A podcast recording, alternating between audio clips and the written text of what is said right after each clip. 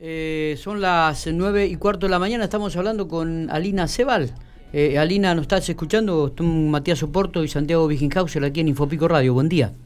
Hola, buen día, ¿cómo les va? ¿Cómo estamos? Bien, muy bien. A ver, ¿te han echado del PAMI? Me han despedido del PAMI, así es. Bien, contanos un poco cómo es este, esta situación que, que has vivido. ¿Cuándo fue? ¿Ayer o antes de ayer esto? El despido fue antes de ayer, me notificaron por carta documento. Eh, en realidad, bueno, la carta documento no invoca causal de despido, eh, es decir, que, bueno, en principio no, no deberían poder hacerlo el PAMI porque están prohibidos los despidos de acuerdo al decreto que ha dictado el presidente de la Nación. este, pero bueno, estas cosas que tienen eh, estos organismos de, digamos, de, de, hacer lo que no se debe, ¿no? Bueno, eh, en definitiva, esto es, esto es algo que se puede discutir o, o, si yo quisiera podría plantear una reincorporación este, porque está prohibida la facultad de despedir, ¿no? Para cualquier persona en este momento en nuestro país. Eh, ¿Habías ingresado en el 2016 al PAMI, Alina? Yo había ingresado en el 2016 y había ingresado este, durante después, digamos, durante la gestión del gobierno de Macri. Claro. Eh, por eso, bueno, lo que yo digo públicamente es que es un despido que tiene que ver con una persecución ideológica y que en realidad, a ver, esto lo pongo de, relevancia más allá de, de, mi puesto de trabajo, ¿no? Que para mí es bueno un ciclo concluido y independientemente de eso me parece que es grave que, que, se decidan estas digamos despedir a, trabajadores nada más que porque piensan de una manera distinta o porque opinan o porque se expresan libremente de una forma diferente. Que esto es algo que por lo menos en PAMI eh, nunca se había visto. Eh, en mi caso particularmente yo ya no estaba a cargo de la jefatura, cuando entró la nueva gestión de gobierno me desplazó del cargo, eh, yo no discutí el desplazamiento del cargo, o sea, me, desplazaron del cargo, ingresó otra persona como jefe. Sí, Ariel Hernández. exacto, el, doctor Ariel Hernández, y a mí me asignaron en el mes de julio, me asignaron a la asesoría jurídica. Eh, eh, Alina, buenos días. Matías Soporto te saluda. Sí, Matías, buen día. Eh, cuando vos ingresaste, ¿qué pasó con la persona que estaba en ese momento como, como jefe? ¿Continuó trabajando? No, en realidad estaba jubilada. Ah, claro. Yo ingresé, era un puesto vacante. estaba en ese momento quien se había jubilado era Antonia Marani de Agüero. Antonia estuvo durante muchísimos años como jefa y bueno, se jubiló.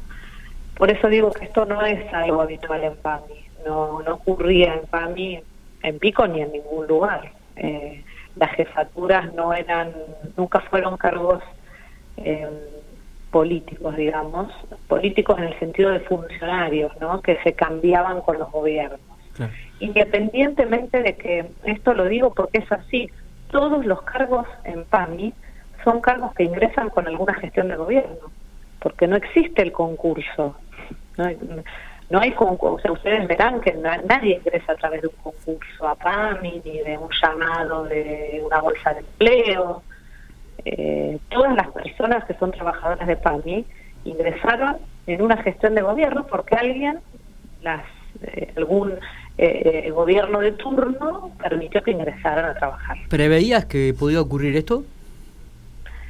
Sí, porque bueno, porque el gobierno desde que inició esta gestión dijo que este, iba a despedir a todos los trabajadores que habían ingresado en la gestión anterior y de hecho en el mes de abril, o sea, apenas eh, después de, de iniciada la pandemia, se despidieron prácticamente 700 trabajadores en el país de PAMI y ahora hay un listado que entre los cuales estaba incluida yo, de unos 800 trabajadores más están siendo despedidos. En La Pampa ya somos tres, eh, no sé si habrá más. Em, pero bueno, sí, sí lo preveía por esto. Pero por eso digo, esto va más allá de, de lo personal, ¿no? A mí no me, no me afecta en, en el sentido de, por suerte soy una persona que puede seguir trabajando, que tengo la posibilidad de, siempre pude seguir trabajar independientemente de este empleo, ¿no? Lo que digo, para mí lo grave de esto es que en una institución eh, se persiga a un trabajador que piensa de una manera distinta o que eh, el empleo de una persona depende de su ideología. Esto me parece que es muy grave y que tiene que ser público, porque es lo que deberíamos todos defender, que podemos ser libres de opinar lo que queremos. Lo ideal sería el ingreso por concurso, este, me parece, en, todo, en todo tipo de organismos, ¿no? principalmente en, los organismos oficiales. De acuerdo. Sí, lo que pasa es que muchas veces... de acuerdo, de hecho lo, lo prevé el convenio colectivo, el convenio de PAMI de los trabajadores, pero bueno, la verdad es que no lo cumple ningún gobierno. Eh, justamente iba a eso último, ningún gobierno prácticamente cumple eso porque sobre todo las cuestiones jerárquicas tienen que ver con eh, la ideología del gobierno, justamente, eh, sobre todo los cargos jerárquicos, estamos hablando, eh, en, tu caso eras la, referente del PAMI en General Pico. Eh, y, pasa eso en todos los organismos. No, no, tendría que revisarlo ahora o chequearlo ahora, pero ha pasado con otros organismos. Yo conozco, no sé, el INADI pasó lo mismo, ANSES pasó lo mismo. Bueno, pero claro, ANSES pasó lo mismo, pero ANSES estaba renunció Marrero, Estaba Marrero y. Claro, renunció porque, porque automáticamente sabía que ya habían nombrado otra bueno, persona. pero eh, la diferencia de PAMI es que el, el cargo jerárquico que ustedes llaman que se asimila al de ANSES, en PAMI siempre cambiaron las direcciones ejecutivas. La dirección ejecutiva es la que eh, nuclea la PAMPA, por ejemplo, que en este caso, por ejemplo, en la, en la era, en su momento, en PAMI La Pampa, el director fue el doctor Heriberto Mediza, y cuando en la era Macri entró, eh, entró Enrique Juan, claro, Enrique Juan, Heriberto Mediza pasó a la asesoría jurídica y eh, eh, Enrique Juan ingresó como director. Y después se fue Enrique Juan con la gestión Macri, con la nueva gestión, perdón, ahora. Muy bien, así que ahora dedicarse a, a la actividad privada, Lina. Por supuesto, por supuesto, pero por eso digo, no, esto va más allá de, lo personal, digamos. Sí, no, es un pedido de reincorporación, digamos. No, no, no, no, para mí esto está concluido. De hecho, insisto, yo ya no estaba en la jefatura, la jefatura la ejerce Ariel Hernández y no lo discuto, este, no, no, no es mi intención porque entiendo que el nuevo gobierno quiere tener...